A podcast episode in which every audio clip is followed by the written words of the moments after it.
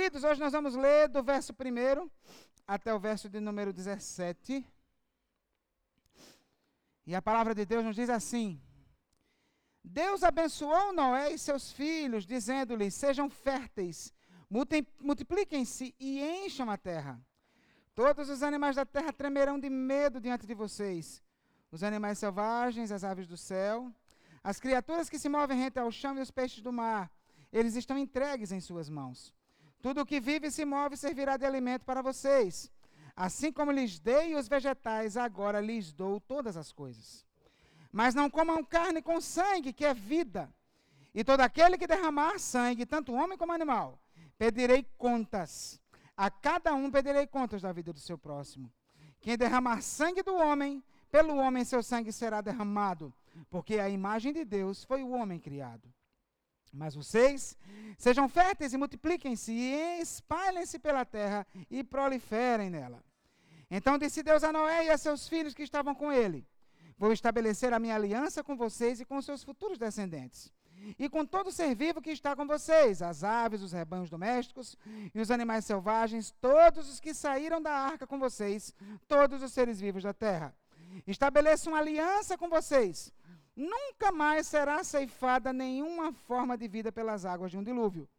Nunca mais haverá dilúvio para destruir a terra. E Deus prosseguiu: Este é o sinal da aliança que estou fazendo entre mim e vocês, e com todos os seres vivos que estão com vocês, para todas as gerações futuras. O meu arco que coloquei nas nuvens será o sinal da minha aliança com a terra. Quando eu trouxer nuvens sobre a terra e nelas aparecer o arco-íris, então me lembrarei da minha aliança com vocês e com os seres vivos de todas as espécies. Nunca mais as águas se tornarão um dilúvio para destruir toda forma de vida.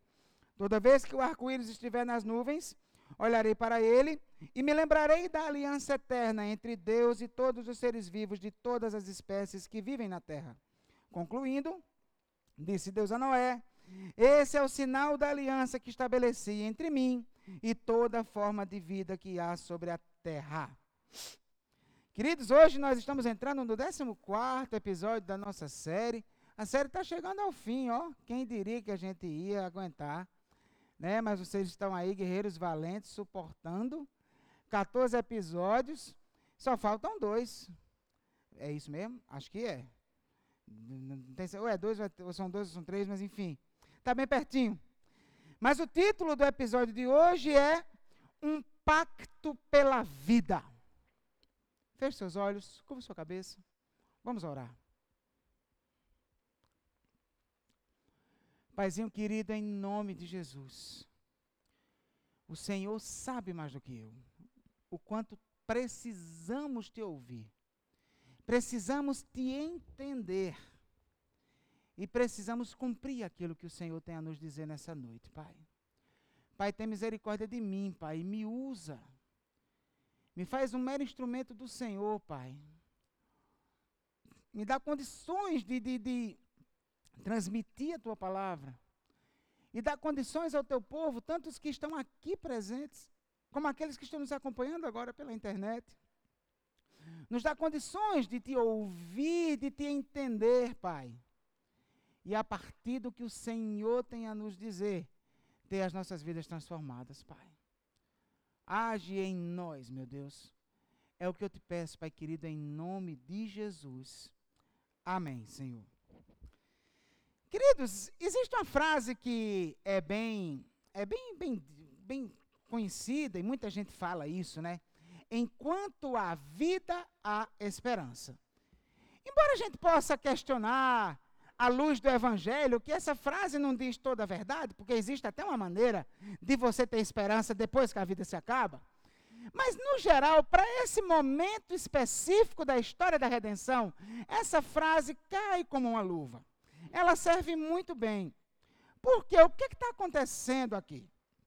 Se você lembrar dos dois últimos domingos, você vai lembrar que os capítulos 7 e 8 eles formam meio que uma, um, um, uma estrutura em que Deus desfaz a sua criação, no capítulo 7.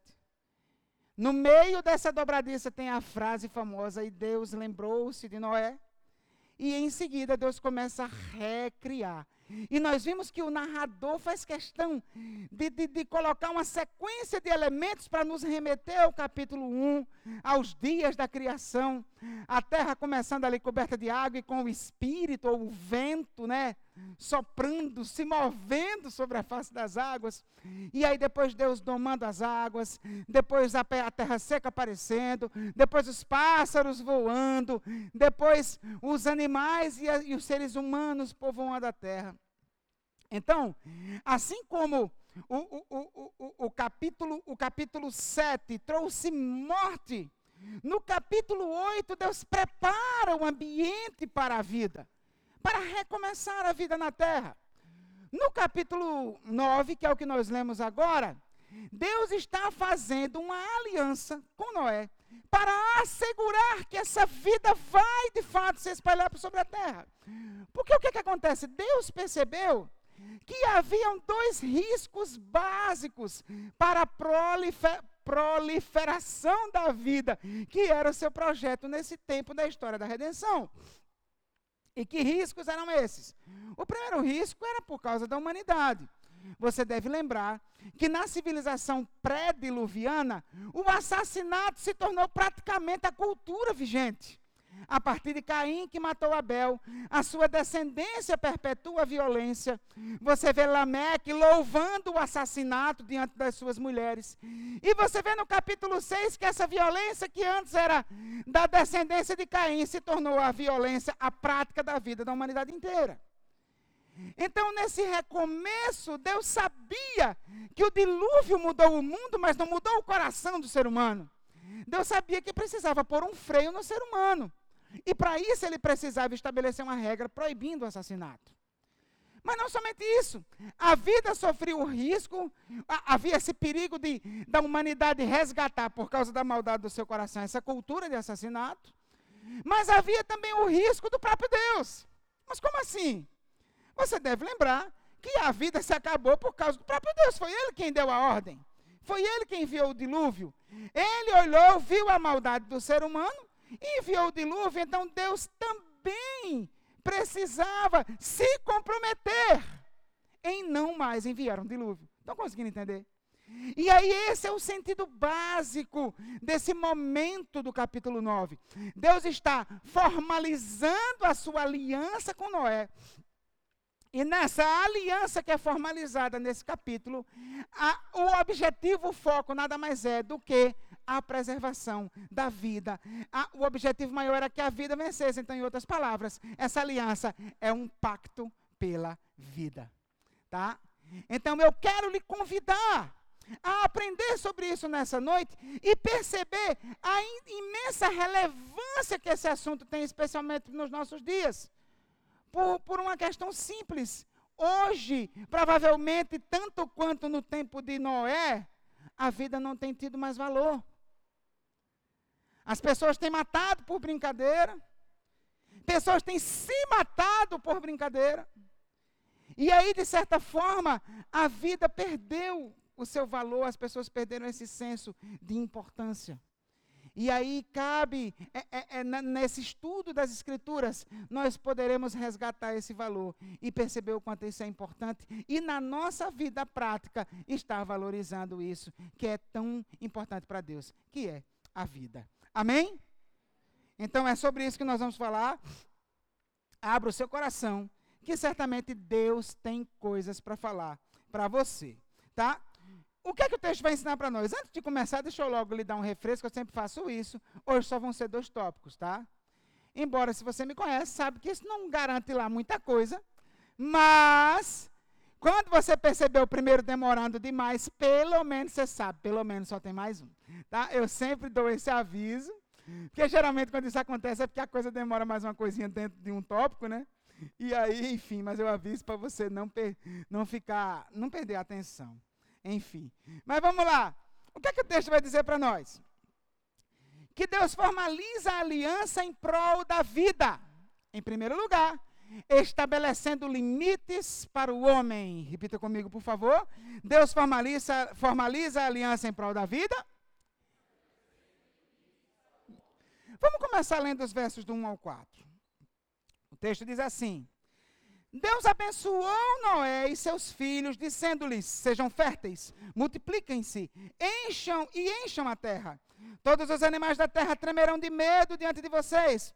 Os animais selvagens, as aves do céu, as criaturas que se movem rente ao chão e os peixes do mar, eles estão entregues em suas mãos. Tudo que vive e se move servirá de alimento para vocês. Assim como lhes dei os vegetais, agora lhes dou todas as coisas. Mas não comam carne com sangue, que é vida. Queridos, olha só. É, é, é, é lindo perceber essa, essa, essa, essa, essa obra artística que são esses capítulos de Gênesis aqui, quando você começa a notar essas conexões que o narrador quer que a gente perceba, né? Até depois do domingo passado, acho que foi, não sei se foi, acho que foi Ana Paula que veio falar para mim, que quando eu mostrei a, a, questão do espírito e o vento se movendo na água, ela disse que a cabeça fez pum, né? Então assim, é muito lindo quando a gente consegue captar isso. Mas se você prestar atenção, assim como o capítulo 8 tem o, o, o, objetivo de ser um remake do capítulo 1, o capítulo 9 tem um tom de remake do capítulo 2 de Gênesis.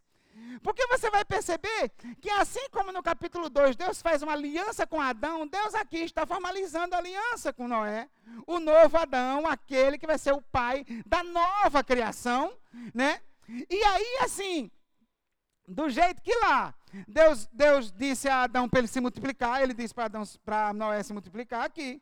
Do jeito que lá Deus fez Adão o senhor sobre os animais, ele dando nome aos animais. Agora Deus diz a Noé que os animais tremerão diante dele. Então Deus também coloca Noé como governante dos animais. Né?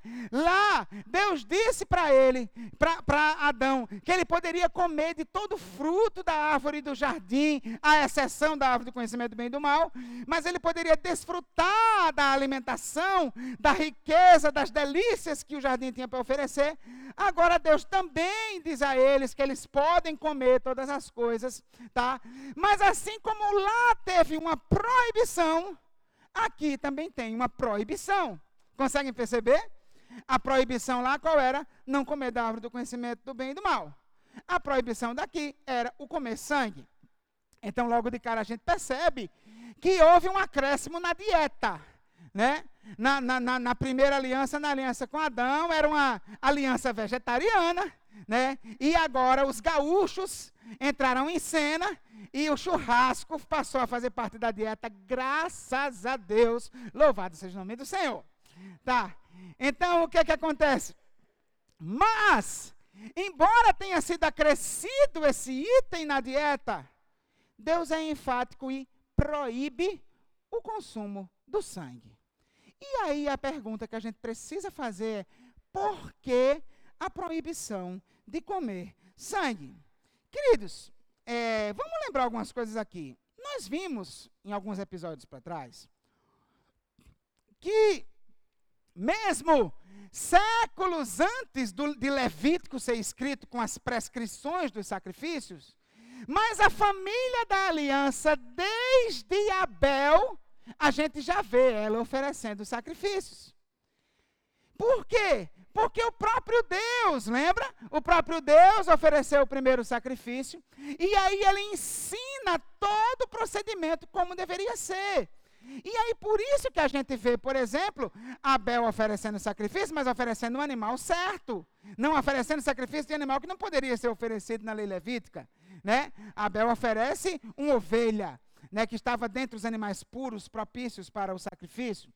É por causa disso também que a gente vê, por exemplo, Noé sendo capaz de discernir quais eram os animais puros e os animais impuros. Lembra dos, eh, das que dois domingos para trás? Né? Deus diz a Noé: Olha, os animais impuros você só põe um casal na arca, os animais puros você põe sete casais na arca. Como é que Noé sabia que animal era puro, que animal era impuro? Ah, ele sabia porque Deus ensinou isso e isso foi transmitido de geração em geração. Então, por isso também que a gente vê o narrador no, no, no, no, no capítulo anterior chamando o sacrifício de Noé de holocausto. E holocausto para Moisés é um termo técnico. É um sacrifício específico que obedece uma ritualística que está prescrito no capítulo 1 de Levítico. Então, resultado, uma vez que Moisés chama de holocausto, é porque era um holocausto de acordo com os procedimentos levíticos.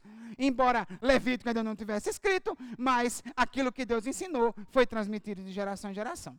Por que, que é importante a gente começar relembrando isso aqui? Porque uma vez que a gente lembre disso e entenda isso, a gente vai entender que, embora é, a civilização pré-diluviana, a família da aliança pré-diluviana, não comesse carne, mas eles já matavam animais para oferecer sacrifícios e eles já sabiam qual era o papel do sangue. E qual é o papel do sangue? Moisés vai nos dizer isso lá em Levítico, no capítulo 17, versos 11 e 12. Pois a vida da carne está no sangue e eu o dei a vocês para fazerem propiciação por si mesmos no altar. É o sangue que faz propiciação pela vida. Por isso digo aos israelitas: nenhum de vocês poderá comer sangue, nem também o estrangeiro residente. Então, por que que na antiga aliança Deus proíbe que o povo coma sangue? Porque aquele sangue tinha uma razão de estar naquele animal. Aquele sangue tinha um propósito específico: fazer propiciação em prol da vida daquele que ofereceu o sacrifício. Então, em outras palavras, a expiação pelo sangue, o perdão dos pecados mediante o derramamento de sangue. E a vida deles dependia daquele sangue. E uma vez que a vida deles dependia daquele sangue, porque era aquele sangue que aplacava a ira de Deus em relação a eles, eles não podiam se sentir donos daquele sangue, se sentir senhores da vida a ponto de comer aquele sangue. Não. A proibição de comer sangue lembrava a eles eles precisavam que sangue fosse derramado para que a vida deles se tornasse aceitável diante de Deus. Estão conseguindo entender? E aí, queridos, em outras palavras, quando Noé e seus descendentes, e os hebreus também, né? Ou seja, o que viesse depois, a humanidade que viesse depois, quando fosse matar um animal para comer, em outras palavras, eles iam pensar assim: a carne é nossa, mas a vida é de Deus. A vida pertence a Ele. Não somos senhores sobre a vida, nem mesmo a vida dos animais. Estão conseguindo entender a lógica da coisa? E aí, resultado? Nos versos do 5 ao 7, ele continua dizendo assim: A todo e a todo aquele que derramar sangue, agora ele não está mais falando de sangue de animal, essa expressão derramar sangue é no sentido de é no sentido aqui de assassinato, porque o próximo verso vai deixar isso claro, tá? Mas a todo aquele que derramar sangue, tanto homem como animal, ou seja, se o homem derramar o sangue ou se o animal derramar o sangue, pedirei contas. A cada um pedirei contas da vida do seu próximo. E aí o verso 6 explica para a gente do que ele está falando. Quem derramar sangue do homem, pelo homem seu sangue será derramado, porque a imagem de Deus foi o homem criado. Queridos, depois de Deus deixar claro para Noé, eu estou liberando que vocês comam animais, mas eu não estou fazendo de vocês senhores da vida, nem mesmo da vida dos animais. Agora Deus quer deixar claro para eles que muito menos eles poderiam se julgar senhores da vida humana. Ninguém poderia acabar com a vida de um ser humano. Se um homem matasse outro ser humano, ele deveria morrer. Se um animal matasse um ser humano, ele também deveria morrer. E essa lei, ela encontra eco no Novo Testamento. Deus, para Deus a vida, a vida humana é tão sagrada que nenhum animal tem o direito de tirá-la. E olha só o que ele vai dizer em Êxodo 21, 20, do 28 ao 29, que vai fazer eco a isso aí. Olha só. Se um boi chifrar um homem ou uma mulher, causando-lhe a morte, o boi terá que ser apedrejado até a morte e a sua carne não poderá ser comida, mas o dono do boi será absolvido. Se, todavia, o boi costumava chifrar o dono, ainda que alertado, não o manteve preso. Peraí, peraí. Se todavia o boi costumava chifrar e o dono, ainda que alertado, não o manteve preso, e o boi matar um homem ou uma mulher, o boi será apedrejado e o dono também terá que ser morto. Então percebam que, para Deus, a vida humana deveria ser considerada sagrada. E Tirar a vida humana era algo tão grave que até um animal, se fizesse isso, deveria morrer. E a pergunta é por quê? Por que a vida humana é tão sagrada assim para Deus? Por que a vida humana é tão importante assim para Deus? Ele mesmo nos entrega a resposta. Se alguém derramar sangue do homem, pelo homem terá seu sangue derramado, porque o homem, a imagem de Deus, foi criado. Queridos, a, a vida humana tem dignidade, tem valor, porque o ser humano carrega em si a imagem do Criador. E uma vez que o ser humano carrega a imagem do Criador, nós precisamos ter muito temor em mexer com o ser humano. Queridos, somente Deus é Senhor sobre a vida, tanto dos animais quanto dos seres humanos. E saber disso traz algumas implicações práticas para nós, e eu quero lhe chamar para você prestar atenção, porque isso aqui não é só teoria, isso aqui tem resultados, pelo menos deve ter resultados na nossa prática de vida. Primeira coisa, vamos refletir sobre o valor da vida animal, por exemplo. O texto deixa claro que a vida humana vale mais do que a vida animal. Ou você tem dúvida disso? Né? Tanto é que você até pode matar um bicho para comer, mas você não pode matar outro homem para comer. Tá? Então a vida, a vida humana tem valor, tá? Maior do que a vida animal, mas ainda assim os animais têm muito valor para Deus.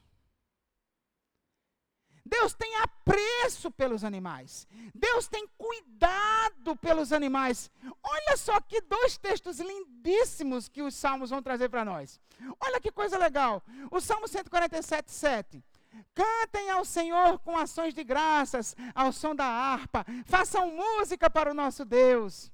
Ele cobre o céu de nuvens, concede chuvas à terra e faz crescer a relva nas colinas. Ele dá alimento aos animais e aos filhotes dos corvos quando gritam de fome.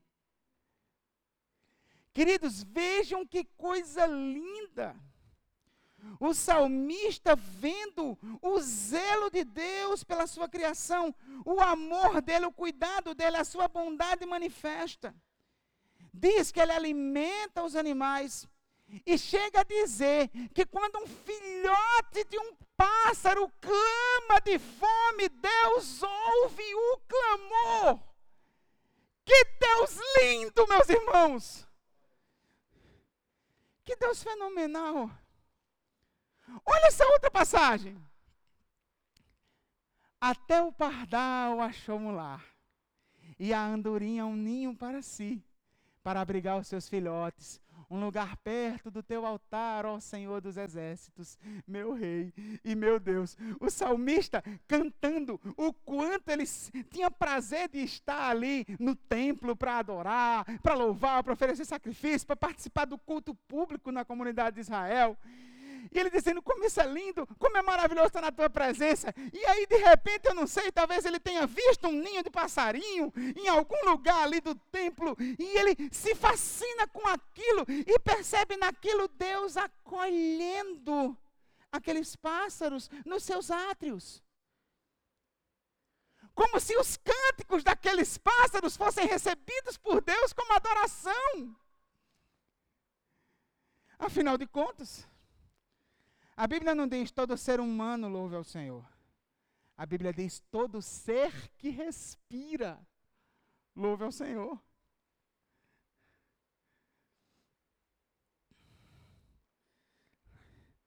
Nós precisamos valorizar a vida animal.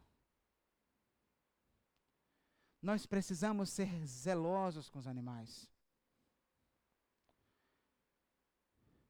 Deus nos deu licença para comer animais.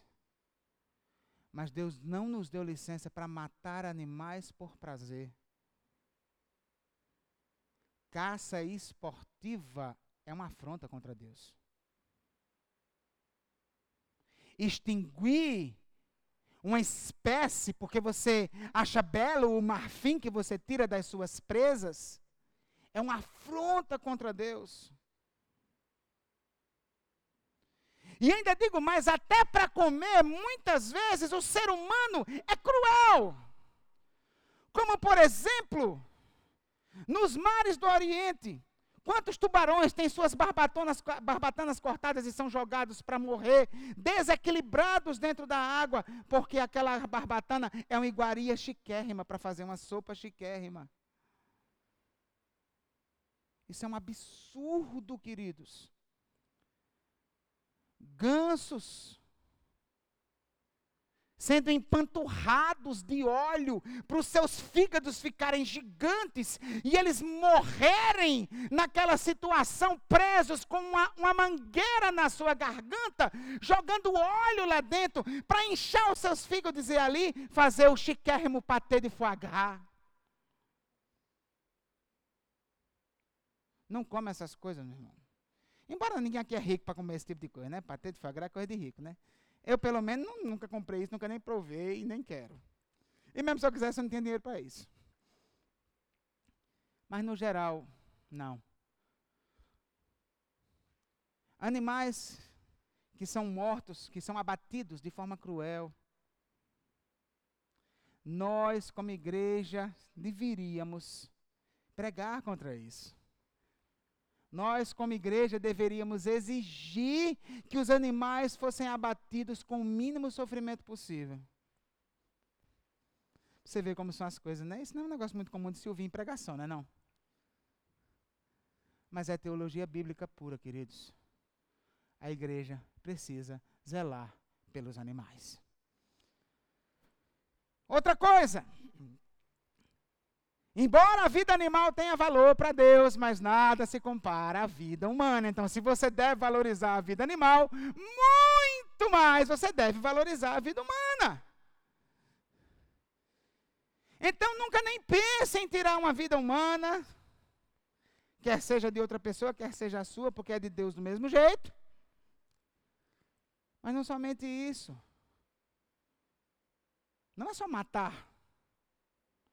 Quando você humilha um ser humano, quando você desrespeita um ser humano, quando você agride um ser humano, quando você causa dor a um ser humano, você está afrontando aquele cuja imagem está naquele ser humano.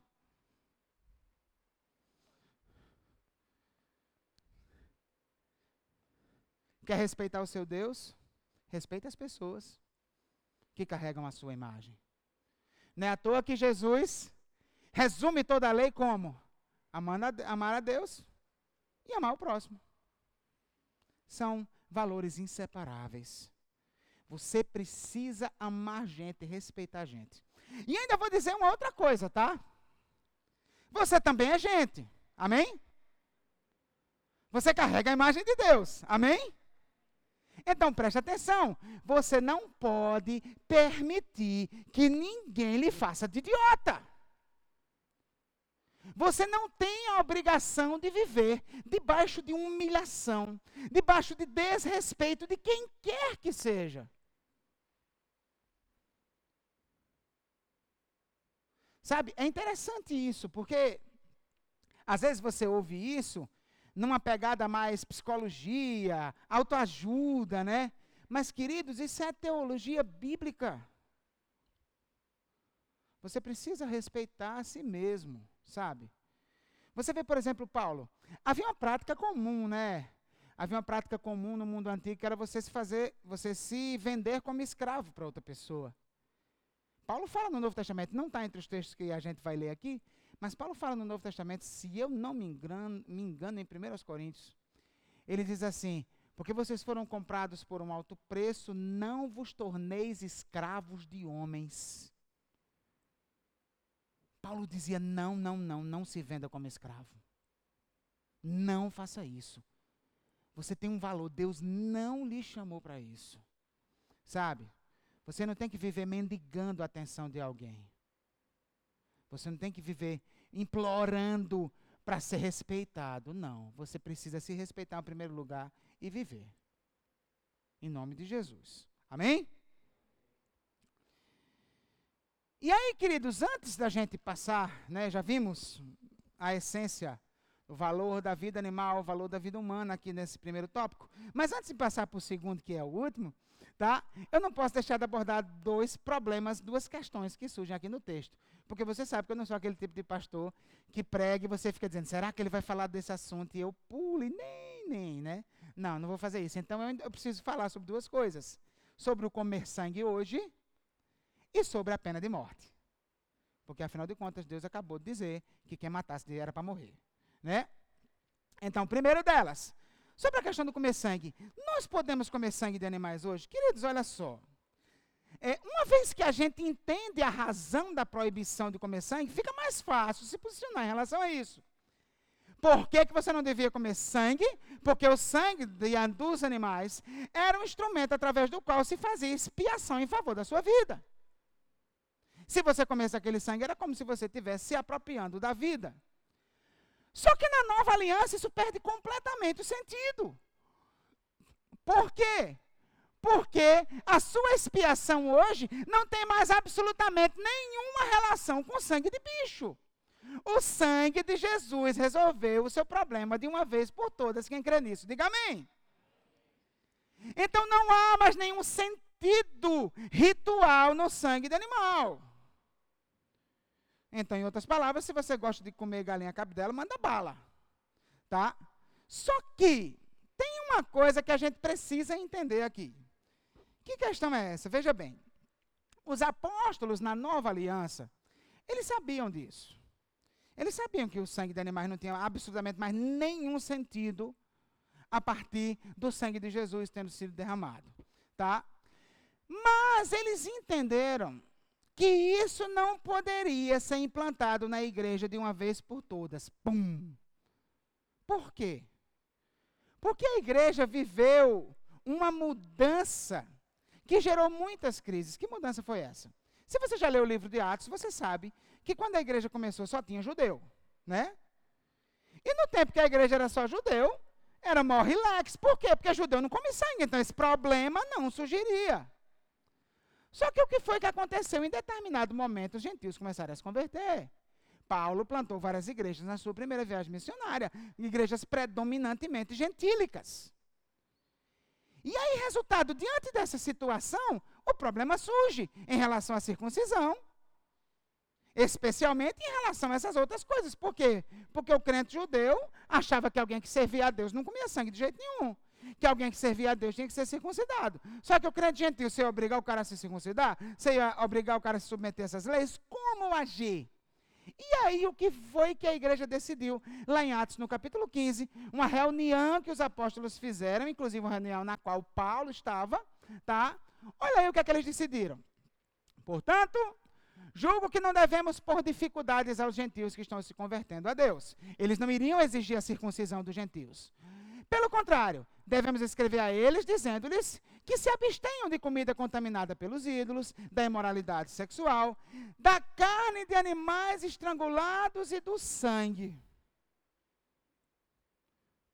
Agora a pergunta é: por que, que eles pediram aos gentios que nesse momento inicial da igreja eles orientaram que eles não comessem o sangue?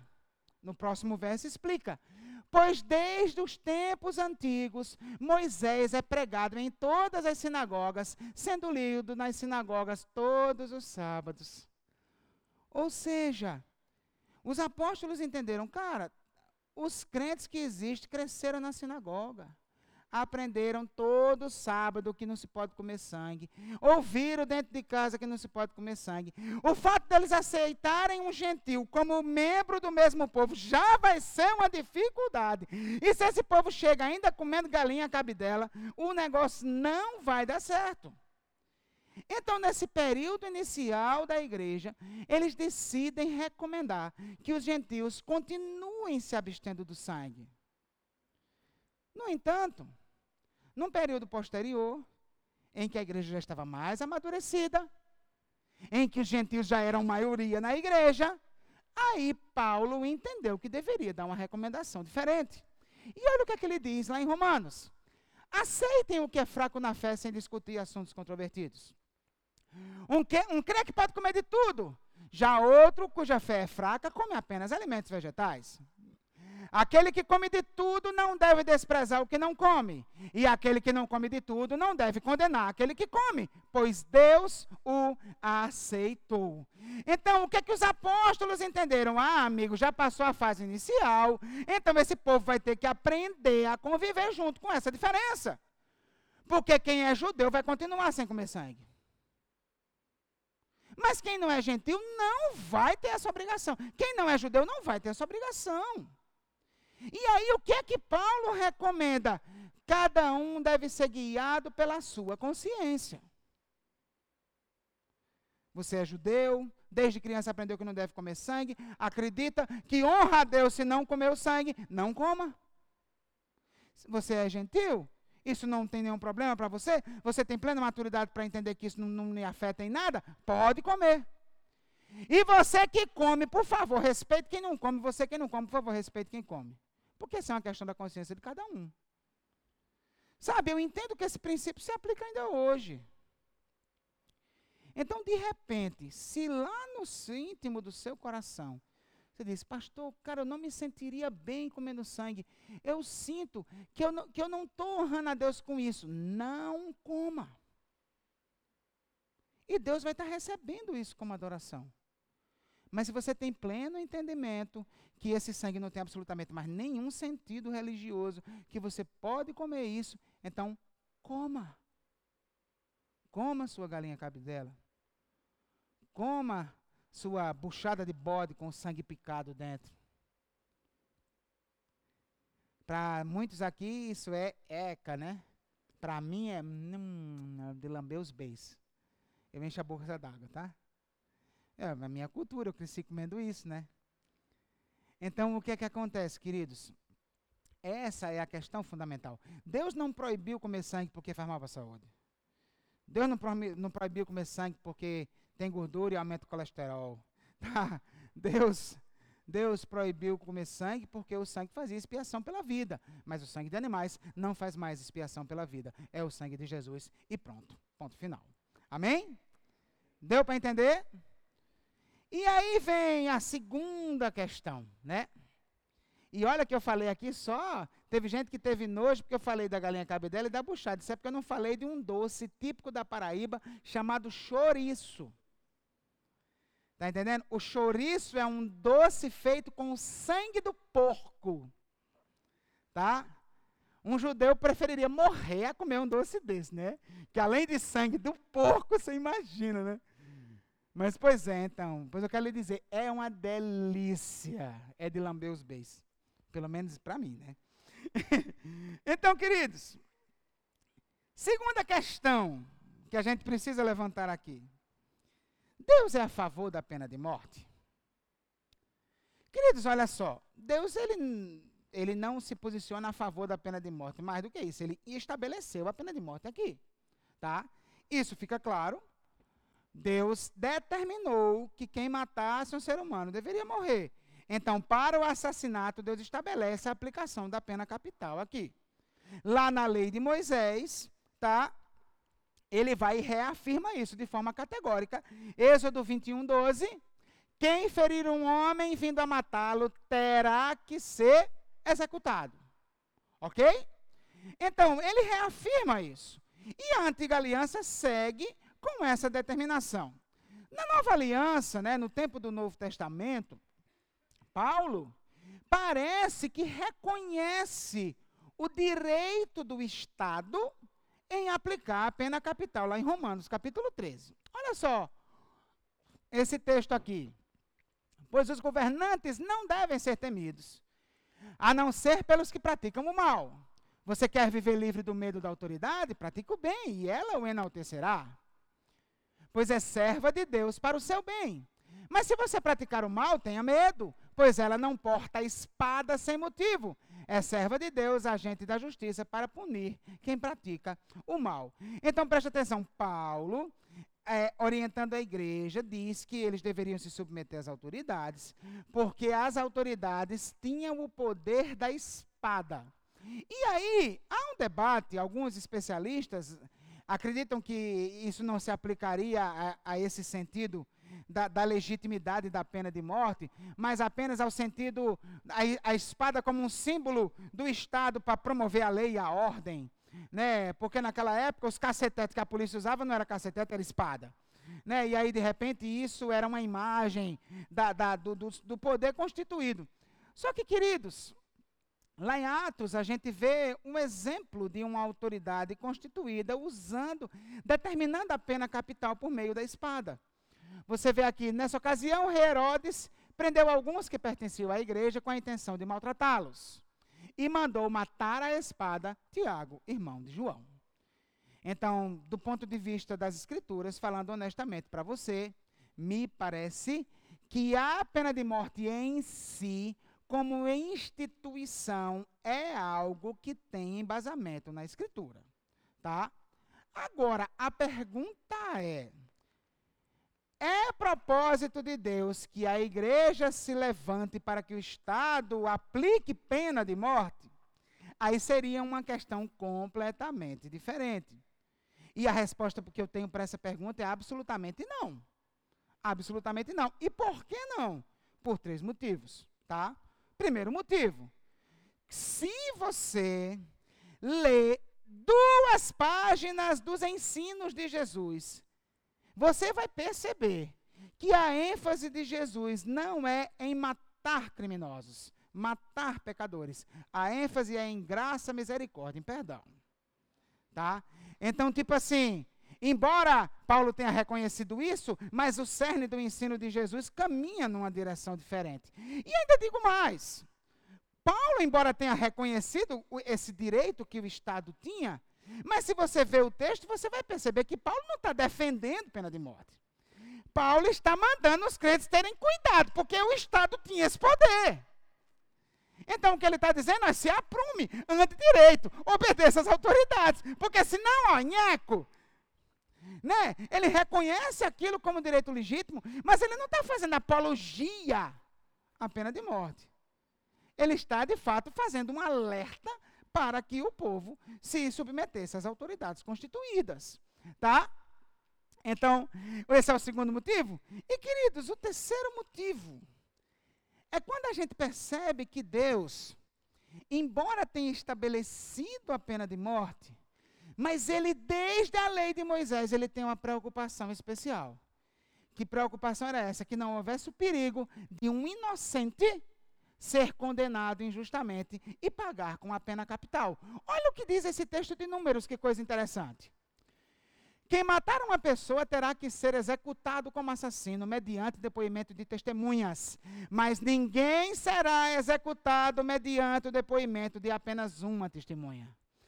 Não aceitem resgate pela vida do assassino, ele merece morrer, certamente terá que ser executado.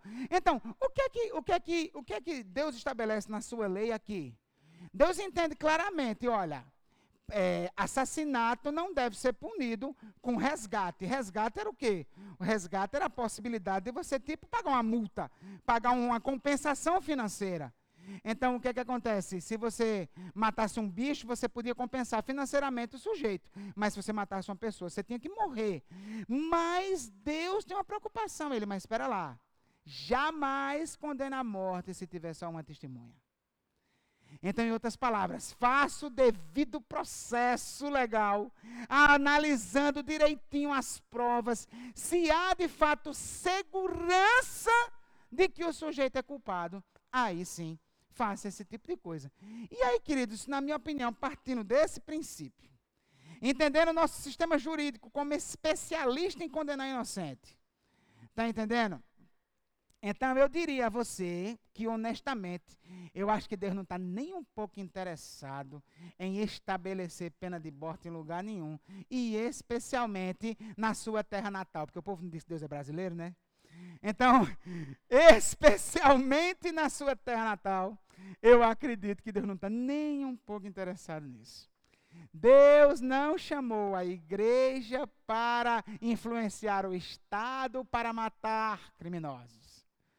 O que Deus quer é que a igreja organize um sistema de capelania prisional, que vá visitar o preso na cadeia, que fale de Jesus para ele, que dê um curso profissionalizante para ele e dê a ele uma chance de recomeçar e aprender a viver para a glória de Deus.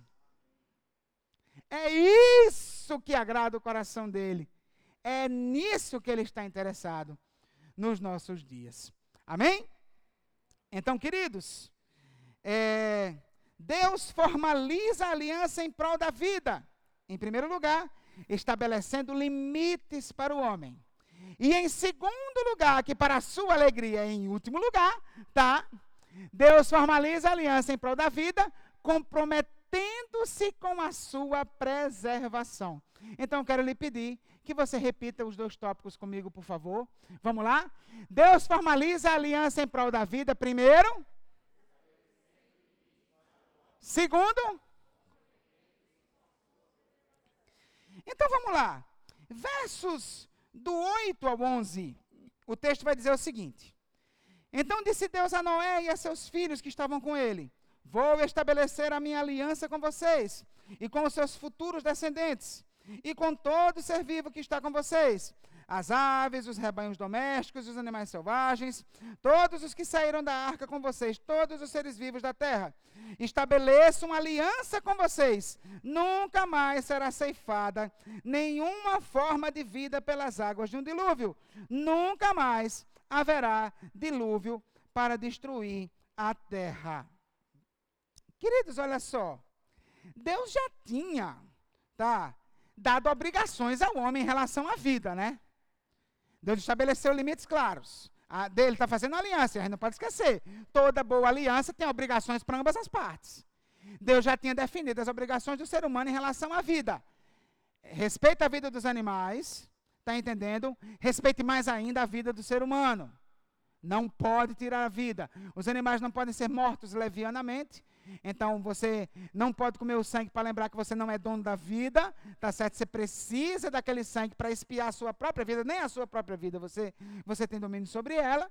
Então, resultado, agora Deus vai e diz: a vida humana muito menos. Sobre essa então é que vocês não podem mexer, não podem assassinar. Aí agora o que é que Deus vai fazer? Deus vai e diz: pronto, dei as obrigações de vocês. Agora eu também vou me obrigar eu assumo um compromisso que não enviarei mais um dilúvio para destruir a terra. Porque, afinal de contas, quando se pensa em morte, se teve um campeão, foi ele mesmo. O Senhor tem acabado de aniquilar toda a vida sobre a terra. Né? E aí ele vai e estabelece isso de forma categórica. E aí o que é que ele decide fazer? Olha que coisa interessante. Nos versos do 12 ao 17, o texto vai dizer assim: e Deus prosseguiu: Este é o sinal da aliança que estou fazendo entre mim e vocês, com todos os seres vivos que estão com vocês para todas as gerações futuras. O meu arco que coloquei nas nuvens será o sinal da minha aliança com a terra. Quando eu trouxer nuvens sobre a terra e nelas aparecer o arco-íris, então me lembrarei da minha aliança com vocês e com os seres vivos de todas as espécies. Nunca mais as águas se tornarão um dilúvio para destruir toda forma de vida. Toda vez que o arco-íris estiver nas nuvens, olharei para ele me lembrarei da aliança eterna entre Deus e todos os seres vivos de todas as espécies que vivem na terra. Concluindo, disse Deus a Noé: esse é o sinal da aliança que estabeleci entre mim e toda forma de vida que há sobre a terra. Vamos entender isso aqui, queridos. Para que botar esse arco-íris, né? Para que dar esse significado ao arco-íris? Até porque, na minha opinião, não é que Deus criou o arco-íris agora. O arco-íris já existia. O arco-íris é um fenômeno natural em que a luz é refletida né, e, e dá aquela, aquela resposta de cores, enfim. Então, Deus está aqui dando um significado novo ao arco-íris a partir da aliança com Noé. O hebraico, ele é plenamente permissivo no tocante a isso, tanto é que a tradução da NVI dá mais esse sentido mesmo. O arco-íris já existia, tá? Mas aí o que que acontece? Aí o que que acontece? É, Deus vai, tá? É, dá, estabelecer um sinal visual para essa aliança.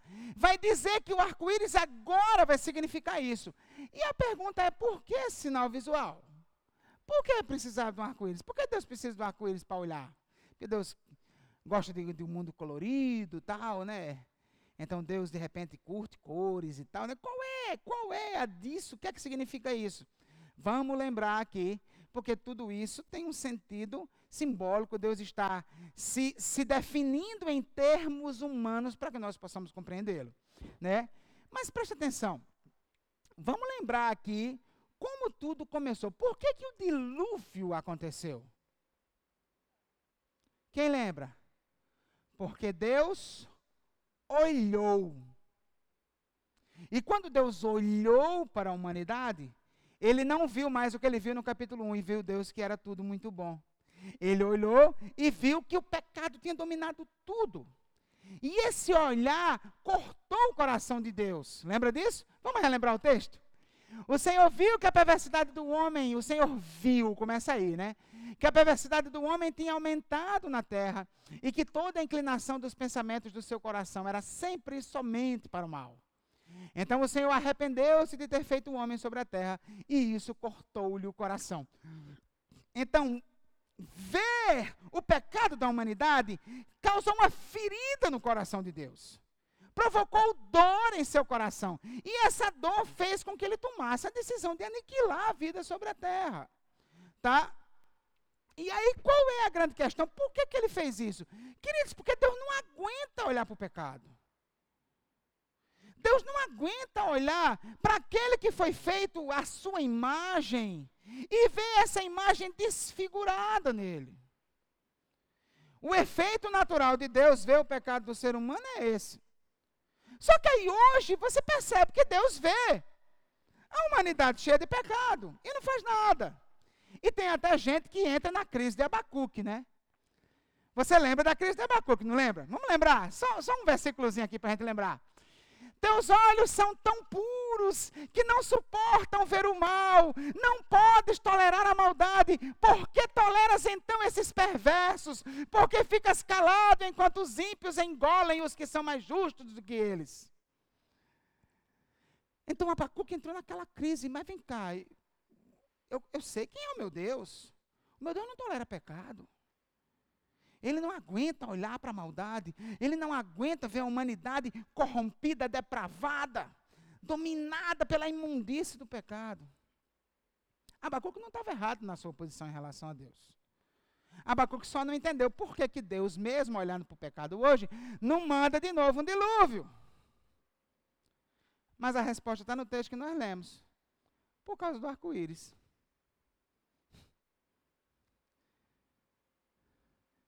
É por causa do arco-íris que Deus não aniquila mais a humanidade.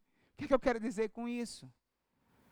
Deus estabelece aquele marco visual para desviar o seu olhar. Lógico, isso aqui é simbólico, né? Isso aqui é simbólico. Deus se definindo em termos para que a gente possa compreender. Deus não aguenta olhar para a feiura a feiura acinzentada do pecado humano. Aí ele estabeleceu o arco-íris para desviar o olhar. E aí, quando ele olhasse para a beleza do arco-íris, ele ia lembrar da sua promessa, ia lembrar da sua aliança, e não enviaria novamente a morte sobre toda a humanidade por causa do seu pecado. Queridos, Deus não se tornou tolerante com o pecado, como alguns pensam. Deus não amaciou a sua ira. Tem gente que pensa que Deus amaciou, né? Tem gente que pensa que Deus é que nem avô. Você sabe o que é um avô? Um avô é o cavalo brabo que os filhos domaram por neto montar em cima. Tá? Então pode prestar atenção. Quando ele era pai, não era tão permissivo assim mas com o neto é completamente abestalhado. Né? No geral é isso, né?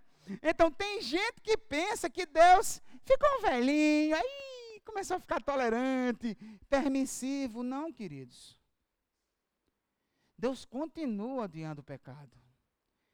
E eu vou dizer uma coisa que talvez choque você. Deus continua odiando o pecador também. Porque tem aquela máxima do crentez, né, do gospelês, né? Deus odeia o pecado e ama o pecador. Cara, tem textos na Bíblia que fala que Deus odeia o pecador também.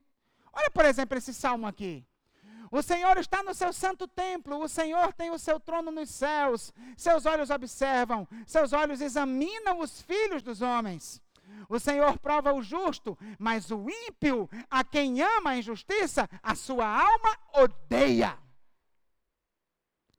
O texto não está dizendo que a alma de Deus odeia a impiedade. O texto está dizendo que a alma de Deus odeia o ímpio. A pessoa. Provérbios também. Olha o que vai dizer em Provérbios. Não tenha inveja de quem é violento, nem adote nenhum dos seus procedimentos. Pois o Senhor detesta o perverso, mas o justo é seu grande amigo. Perceba que o texto não está dizendo que Deus detesta a perversidade, o texto está dizendo que Deus detesta o perverso. Então, queridos, Deus odeia o, o pecador, o pecado e o pecador também. Aí você diz, pastor, então Deus me odeia? Não. Por que não? Porque Cristo converteu o ódio de Deus em amor por você. E isso teve efeito regressivo, tá? Desde a eternidade, Deus já amou você, Ele não odiou você, mesmo você sendo pecador. Porque Ele tinha determinado um dia em que você encontraria-se com Jesus. Está entendendo? Então, os pecadores que serão redimidos em Cristo, Deus ama. Mas os pecadores que permanecerão na impiedade, Deus odeia. É o que a Escritura indica. Tá? Então, queridos, Deus não amaciou sua ira. Deus continua odiando o pecado, Deus continua tendo repulsa pelo pecador, mas Ele tem segurado a sua ira e não fulmina a humanidade pecadora, porque assumiu um compromisso de preservar a vida humana.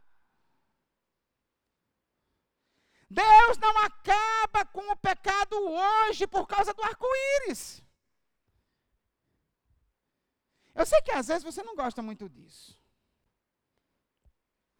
Por exemplo, você não gosta muito disso, por exemplo, quando você pensa lá no tio que estuprava a criança não sei quanto tempo, que a menina teve que fazer lá o aborto em Pernambuco. E eu não sei se eu fiquei com mais raiva do tio ou dos crentes na porta do hospital chamando a menina de assassina, mas enfim. Não vou entrar no mérito da questão. Tá?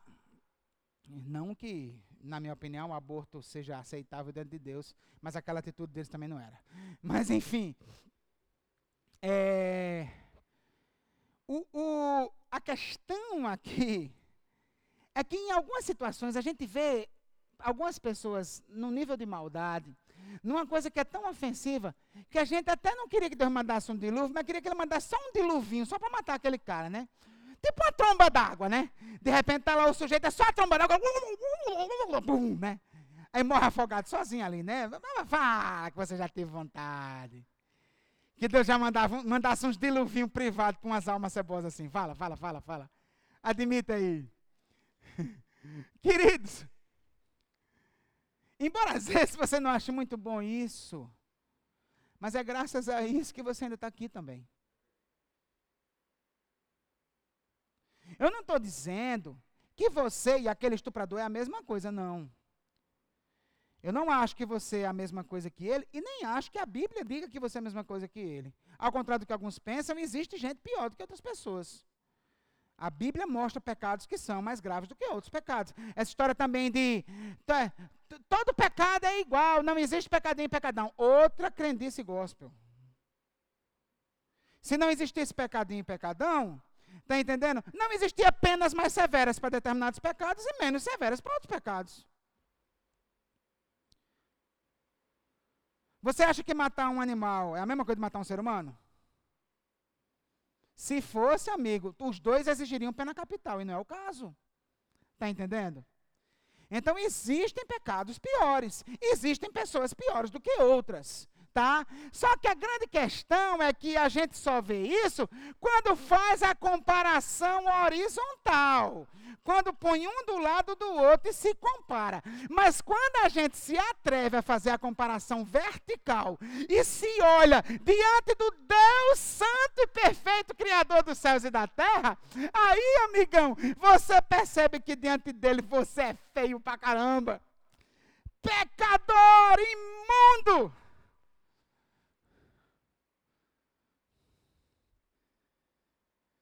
Então, meu querido, minha querida, Toda vez que você olhar para o arco-íris, agradeça muito. É graças ao arco-íris que você ainda está aqui. ah, ame o arco-íris. Está entendendo? E não importa se o movimento LGBTQ tem, se apropriou do arco-íris, não. Ore por essas pessoas, ame essas pessoas. Mas em especial, ame o arco-íris, porque o significado do arco-íris é o pacto que Deus fez com a humanidade em prol da vida. O arco-íris significa que, o, que Deus tem tolerado o pecado humano, porque Ele é fiel à Sua palavra. E Ele não tem enviado. Mas um dilúvio não tem mais destruído a humanidade. Mas tem uma coisa que você precisa entender. E assim, é, não sei qual é o nível de, de, de, compromisso que você tem com Deus, não sei qual é o nível de, de, de entendimento que você tem do Evangelho. Você que está me assistindo também, tá? Mas você precisa entender uma coisa, tá? A aliança do arco-íris, ela tem limitações. A aliança do arco-íris, ela apenas serve para Deus não lhe destruir agora enquanto você é vivo. É isso. É a preservação da vida na humanidade. Mas depois que a vida acaba, amigo, o arco-íris não pode fazer nada por você. Você precisa de outra aliança. Você precisa de uma aliança maior. Encerrando. Vamos voltar àquela frase. Enquanto a vida, a esperança. Essa frase, ela não, ela não diz toda a verdade. Mas ela diz a verdade para muita gente. Se você vive para você mesmo, se você confia em você mesmo, essa frase se aplica à sua vida. A esperança para você está restrita enquanto você estiver vivo. Depois você morrer, acabou. Não tem mais esperança. Mas a notícia boa qual é? Deus estabeleceu uma nova aliança. Muito mais poderosa que a de Noé. Uma aliança que também tem um sinal visível. Só que o sinal visível dessa aliança não é mais o arco-íris. O sinal visível dessa aliança é a cruz. Mas, em via de regra, o funcionamento é o mesmo. Independente de você estar tá vivo ou morto, se você crê em Jesus, se você entrega sua vida a Jesus, se você se compromete com Jesus como Senhor da sua vida, a cruz também desvia o olhar de Deus. Deus deixa de olhar para os seus pecados e direciona o olhar para a cruz. E ele vê ali Cristo pagando o preço pelos seus pecados, o sangue dele derramado, e Deus lhe considera totalmente perdoado naquela cruz.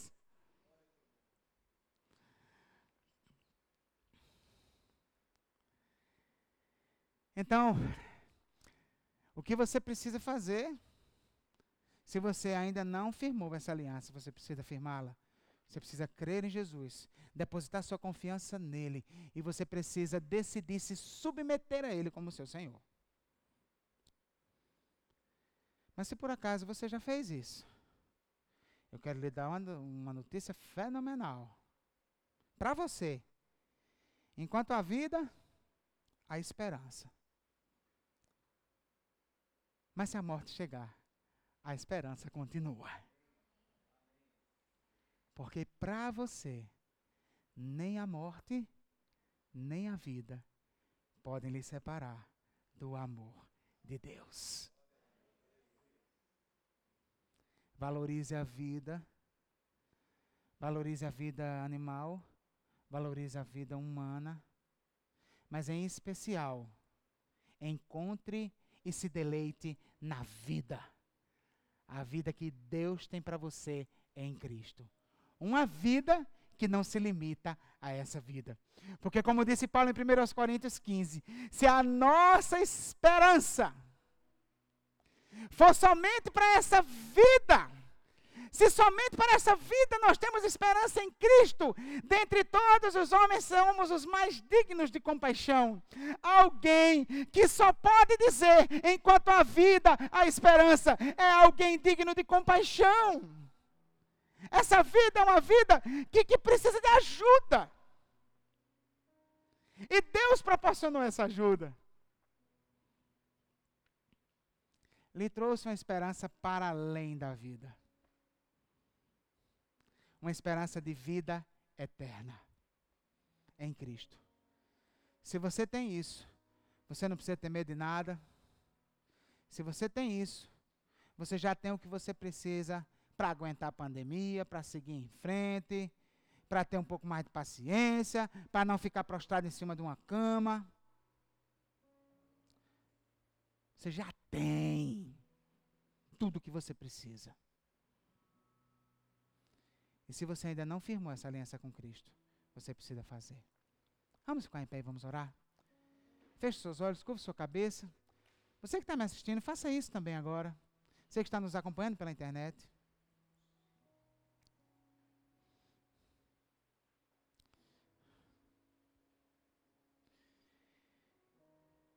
E eu preciso orar nesse momento por alguém que ainda não assumiu esse compromisso com Jesus.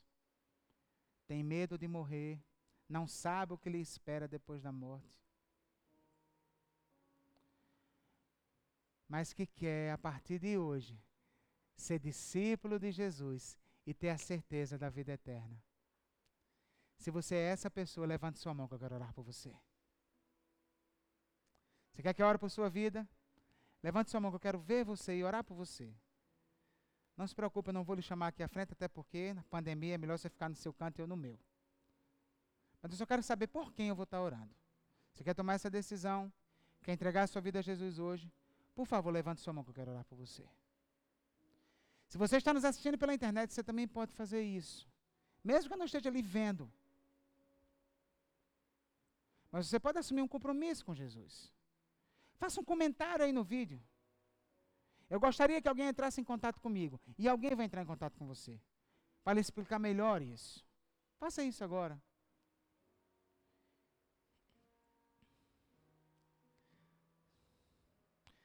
Paizinho querido, nós te louvamos, Senhor, nessa noite preciosa, em que podemos mais uma vez nos deleitarmos na tua palavra, Pai. Pai, nos capacita para vivê-la. Nós, como teu povo, precisamos valorizar a vida, Senhor. A vida dos animais, a vida dos outros, das outras pessoas, a nossa própria vida. Nós somos imagem do Senhor e não temos o direito de depreciar a nós mesmos. Pai querido, nós também precisamos lembrar, Pai, que toda esperança de vida que nós temos é graças a Ti. É graças à tua fidelidade, é graças à tua aliança, é graças à tua promessa, é graças ao teu poder de realizar aquilo que o Senhor quer realizar, Pai. Obrigado porque, graças à aliança do arco-íris, o Senhor tem preservado a vida humana sobre a terra.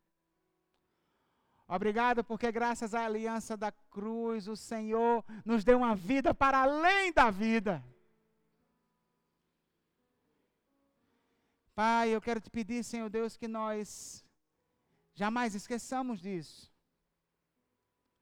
E que essa verdade seja toda a força que nós precisamos para não desanimarmos. Vivemos um tempo, Pai, que nos inclina para o desânimo, nos inclina para o, para o ostracismo, nos inclina para ficarmos parados, nos inclina para a desesperança.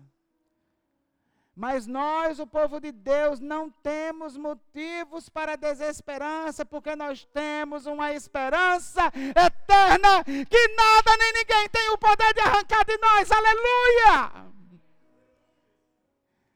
Então, Senhor, que essa esperança faça nosso coração bater forte de novo, o sangue pulsar vibrante novamente em nossas veias e especialmente o teu sopro em nós, o teu espírito em nós, nos preencher, nos fazer, transbordar em nós, Pai. Obrigado, Senhor, por aqueles que estão nos assistindo pela internet.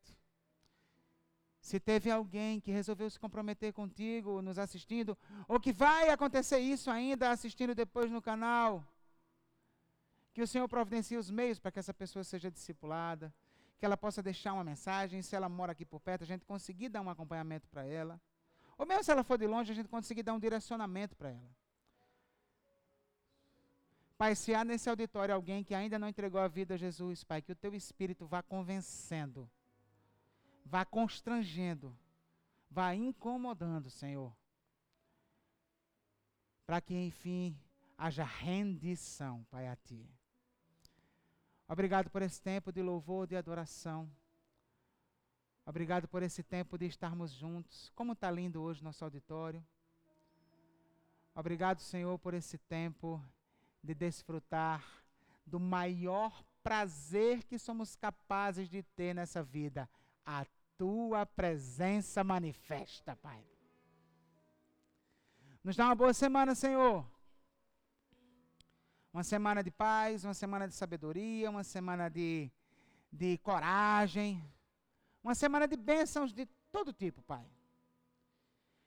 E que o amor de Deus, o nosso Pai, a graça do nosso Senhor e Salvador Jesus, a comunhão, as consolações, as orientações e o poder do Espírito Santo de Deus estejam sobre vós e sobre todo o povo de Deus espalhado sobre a face da terra, agora e para todo sempre. Quem crê diz: Amém.